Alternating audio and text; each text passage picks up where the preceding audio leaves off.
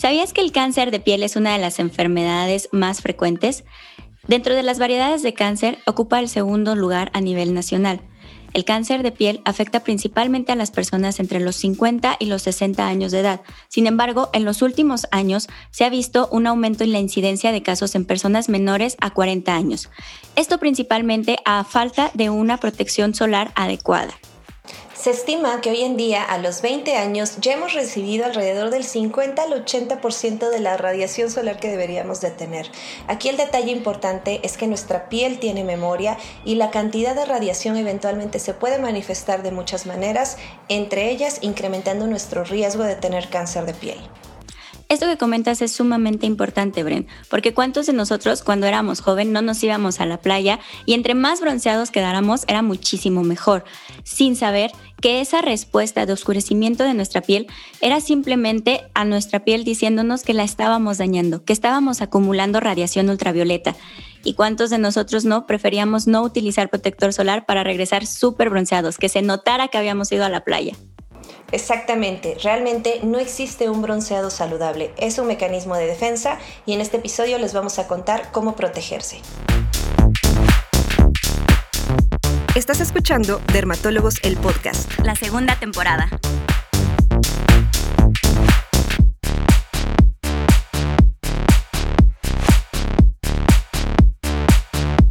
Bienvenidos a Dermatólogos el Podcast. Yo soy la doctora Abril Sandoval desde Guadalajara, Jalisco.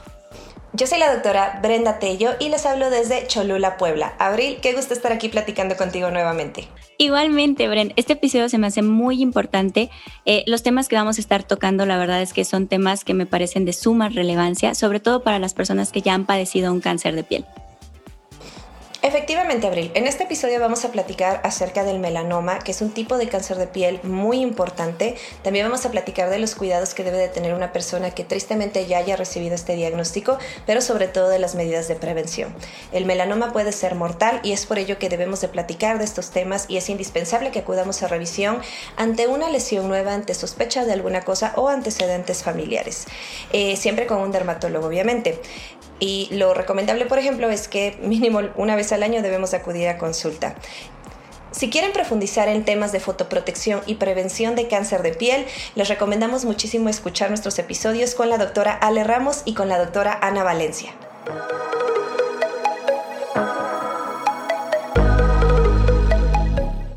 El melanoma es aquel cáncer de piel que viene derivado de los melanocitos. Los melanocitos son las células de pigmento que tenemos en nuestra piel. Generalmente puede verse en un inicio como un lunar, pero será un lunar que no va a tener un comportamiento normal.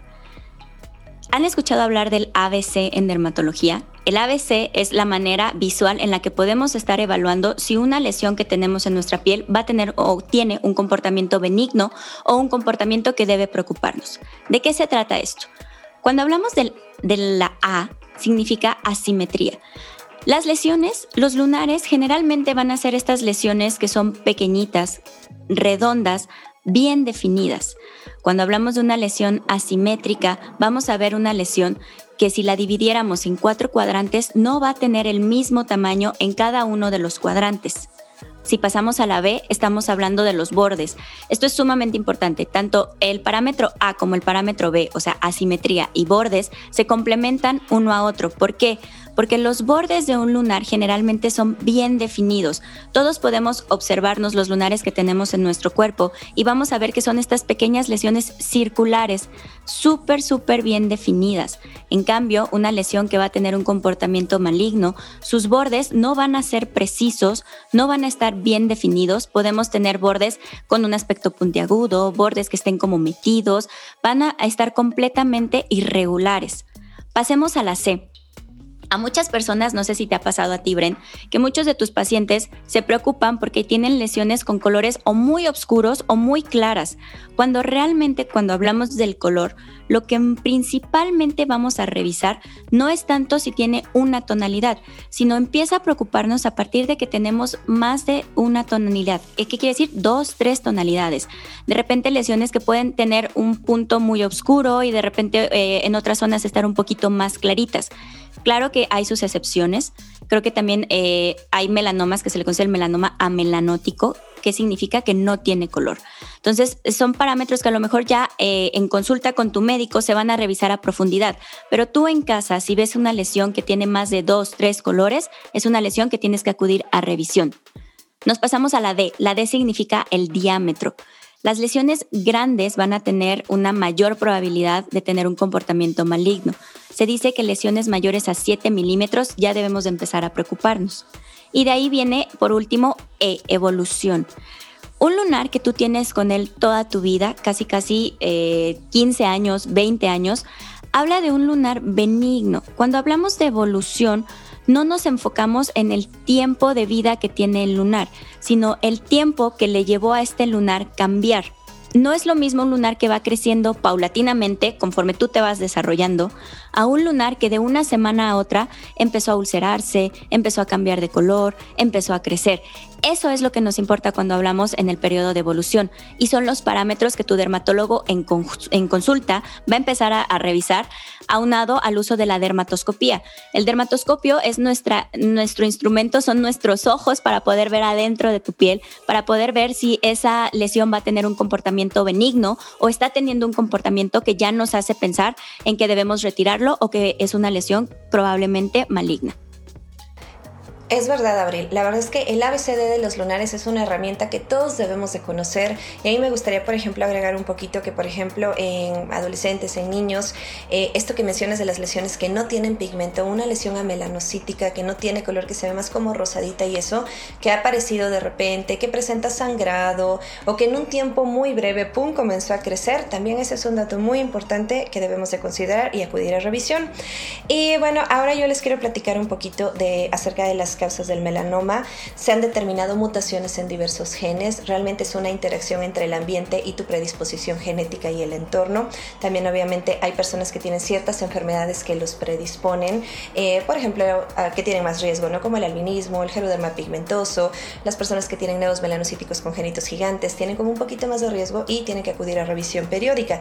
También obviamente la historia familiar o la historia personal de melanoma hace que tengamos mayor riesgo, por ejemplo, de poder presentar una lesión de este tipo. Eh, las personas de piel clara, de fototipos más claros, también tienen un poquito más de riesgo. Las personas que tienen muchos, muchos lunares, yo a veces le digo que es como tener como boletitos de la lotería, ¿no? Entonces, para unas personas que tienen más de 50 lunares, más de 100 lunares, definitivamente deben de acudir a revisión periódica. Y de los factores ambientales, pues el más importante es la radiación solar. Por eso es el énfasis en la fotoprotección. ¿A qué población afecta? Realmente puede afectar pues, a todas las personas. En promedio se, se presenta alrededor de los 40-60 años, pero cada vez más vemos casos en personas jóvenes. Eh, y por jóvenes estoy diciendo personas entre los 20 y 30 años. Entonces sí es algo muy importante. ¿Puede ser mortal? Claro que sí, porque desafortunadamente pues este tipo de cáncer de piel puede tener una progresión muy rápida e invadir otros órganos. Hablando pues por ejemplo de sistema linfático, sistema eh, hematológico, sistema nervioso central. Entonces sí es una cuestión muy importante y por eso tenemos que enfocarnos en ser eh, preventivos. Y aquí viene como lo, lo que queremos resaltar, ¿no? O sea, ¿qué hacer? ¿Cómo prevenirlo? Principalmente revisiones periódicas. O sea, si uno de plano tiene muchas dudas, mínimo una vez al año para revisar los lunares. Si uno ya tiene algún factor de riesgo, pues lo que te diga tu dermatólogo, quizá te tenga que revisar cada tres meses, cada seis meses. Eh, en segundo punto, la fotoprotección. O sea, tanto usar el protector solar, que es algo muy importante, y las medidas físicas de fotoprotección. No cuidarnos, no subestimarnos, sobre todo la exposición laboral, ¿no? Que de repente decimos, bueno, trabajo y me expongo al sol todos los días, pues todos los días estás recibiendo radiación que te puede incrementar tu riesgo a tener cáncer de piel. Entonces, eso es algo muy importante. Y pues la educación, educación y prevención temprana, ¿no? O sea, difundir información en las escuelas. Yo he visto que ya en muchos lados ya les piden el protector solar a los niños para que cuando hagan educación física o ensayen la escolta o cosas así, ya estén protegidos. Eh, centros de salud, hacer medicina preventiva, contacto, o sea, la información que se le brinda a los médicos de primer contacto, lo que ellos van a poder ofrecerle a sus pacientes y por supuesto también las redes sociales. Eh, creo que lo más importante es eso, Abril, que poco a poco sepamos que existe pues este tipo de cáncer, que la piel no está exenta de tener estos problemas y que afortunadamente tenemos una gran herramienta para prevenirlo, que es aprender a cuidarnos de la radiación solar.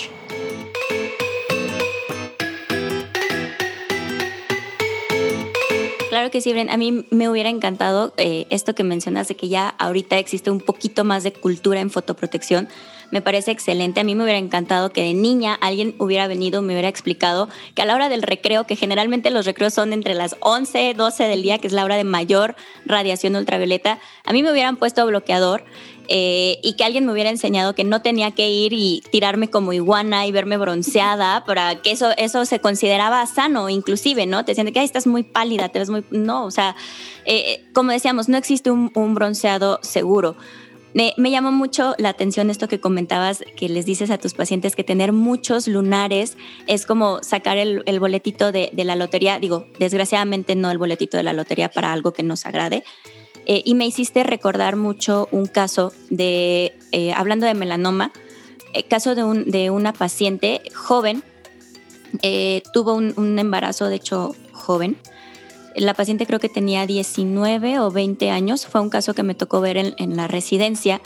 esta chica tenía un lunar, un nevo congénito, de hecho, en la cabeza, pero era un lunar que no había tenido mayor problema, inclusive creo que sí llegó a tener dos o tres revisiones cuando era niña, pero pues aparentemente no había nada. Eh, eh, recordemos que el melanoma es, eh, es un tumor que surge de las células melanocíticas, ¿no? las células de pigmento.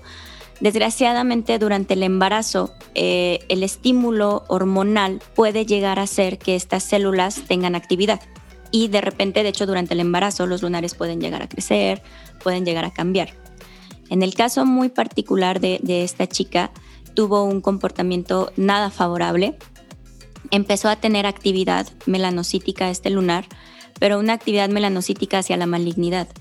Y en el lapso de los nueve meses de su embarazo empezó a tener un crecimiento abrupto, empezó a crecer de manera desordenada Desgraciadamente no se le podían dar muchos tratamientos porque estaba embarazada. Eh, inclusive se le llegaba a, pues que tomar en cuenta que era una decisión, ¿no? O sea, su bebé, eh, someterla a radioterapias, a quimioterapias, porque desgraciadamente este lunar estaba teniendo un crecimiento importante. Eh, solo se pudo hacer la resección quirúrgica. la paciente no quiso someterse a ningún tratamiento hasta que pasaran los nueve meses. Y pues bueno, ya al momento de, querer iniciar eh, sus quimioterapias, pues ya estaba en un estado muy avanzado. La verdad fue un caso que a mí me marcó muchísimo durante la residencia, me impresionó mucho como una persona tan joven eh, tuvo la desgracia de desarrollar este tipo de tumores y, y, sobre todo en una etapa muy temprana de su vida y durante una etapa muy particular como es el embarazo. Son casos que son muy fuertes, la verdad, de platicarlos, porque incluso yo ahorita la historia que les voy a contar igual es un caso pediátrico. Eh, y lo que mencionábamos, ¿no? O sea, ahorita ya hay casos que se pueden presentar a diferentes edades. Eh, a nosotros nos llegó una pequeñita que ya tenía el diagnóstico de un nuevo melanocítico congénito gigante, que para las personas que quizá tenga dudas son estos lunares que son muy, muy grandes, que asemejan, por ejemplo, bañador, traje de baño, o que el lunar afecta básicamente toda la espalda, un brazo, y que además tiene muchas lesiones satélite que son como muchos lunarcitos aparte regados por otros lados. Esta pequeñita pues, eh, pues sabían que tenía el nevo evidentemente, pero sobre el nevo había hecho una lesión nodular, un pequeño, una bolita, ¿no? por decirlo de alguna manera. Eh, pues incluso le llegaron a tomar biopsia en alguna ocasión, no arrojó nada, pero después de eso perdió seguimiento. Probablemente hubo cierta, eh, pues como que se confiaron de, ah, bueno, le salió una bolita en el lunar, pero pues no fue nada. Pero posteriormente volvió a presentar otro y ya con ese fue que llegó al hospital con nosotros. En este caso, pues sí tuvo que intervenir el servicio de oncología, o sea, fue un tratamiento pues con quimioterapia, también resección de las áreas sospechosas. Y pues aquí la importancia es, resaltar eso, ¿no? Que no, no tenemos que confiarlos. Todas las lesiones nuevas, incluso, o sea, cuando aparecen una lesión preexistente, como en este caso que la nena pues tenía un lunar, tenía un nevo grande, eh, pero sobre ese se asentó esa bolita, pues al final son señales de que deben de ser revisados. Muchas veces eh, es muy importante tomar una biopsia, que es el estudio histológico que nos corrobora el diagnóstico, y sobre todo tener un tratamiento multidisciplinario, no saber con quién acercarnos. Eh, ese es el mensaje que yo les quiero dar. Hay veces que son casos que se pueden ver a todas las edades y es importante conocerlo para que eso nos salte la sospecha y podamos buscar la atención adecuada.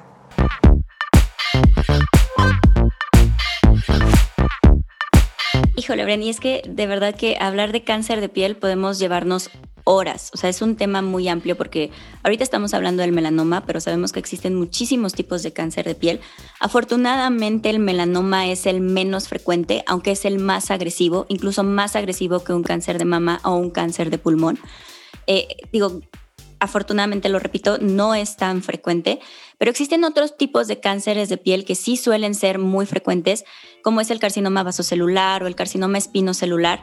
Eh, digo, yo como dermatóloga que me dedico a la cirugía oncológica, eh, no es infrecuente recibir, yo creo que a lo largo del mes vemos mínimo, y esto es mucho porque estamos hablando de consulta privada, de 5 a 10 casos de cáncer de piel o de lesiones premalignas por semana, lo cual es muchísimo para un medio privado. Eh, en un nivel institucional, claro que esto se triplica o se cuadriplica. Eh, es entender que el cáncer de piel existe, que el cáncer de piel es sumamente eh, agresivo cuando se presenta en sus formas como es el melanoma, sumamente invasivo eh, sobre todo cuando estamos hablando de carcinomas vasocelulares, que aunque tienen un crecimiento lento y quizá decir que no es eh, un cáncer que te va a llevar a la muerte, es un cáncer que sí te puede llevar a someterte a procesos quirúrgicos de reconstrucción bastante... Eh, molestos, por, no decir extensos y, difíciles para el cirujano. y lo más importante aquí, Bren, yo creo que es resaltar que es prevenible. El cáncer de piel es prevenible y es algo que tenemos que grabarnos. ¿Por qué? Porque es tan simple como agarrar un protector solar y generar el hábito de aplicarlo a diario. Muchas personas creen que el uso del protector solar es una cuestión cosmética y no sé si a ti te pasa que en redes sociales generalmente te atacan diciendo de que dame dinero, ¿no? Para comprarme yo mi protector solar. Cuando estamos hablando de algo que debería dejar de verse como un producto cosmético y verse más como un medicamento. Sí, la verdad, al final todas estas medidas que hagas no hay que verlas como como un costo, ¿no? Sino como el beneficio y la prevención en el futuro tener algún problema mayor. Y pues ni hablar, la realidad es que la incidencia del melanoma, la incidencia del cáncer de piel, pues cada día va en aumento. Entonces tenemos, ya, esto ya es un problema de salud pública. Tenemos que hacer medicina preventiva y eso es eh, la manera en la que yo, mi conclusión personal, eh, acudamos a revisión mínimo una vez al año si tenemos lunares que cumplan pues lo que mencionó Abril con la regla del ABCDE, antes en caso de lesiones nuevas, más vale prevenir, estamos a tiempo, hay mucha información y la ventaja de la piel es que es un órgano expuesto, son cosas que podemos ver eh, y aprovechémoslo. Ante cualquier cosa rara, más vale acudir con su dermatólogo. Claro, y bueno, aunque hemos llegado al final del episodio, creo que es muy importante que todos se queden con esta idea, como dice Bren, hacer medicina preventiva, revisarnos, todo está ahora sí que a flor de piel, podemos verlo. Hay que saber conocer nuestro cuerpo y revisarlo mínimo una vez al año con tu dermatólogo.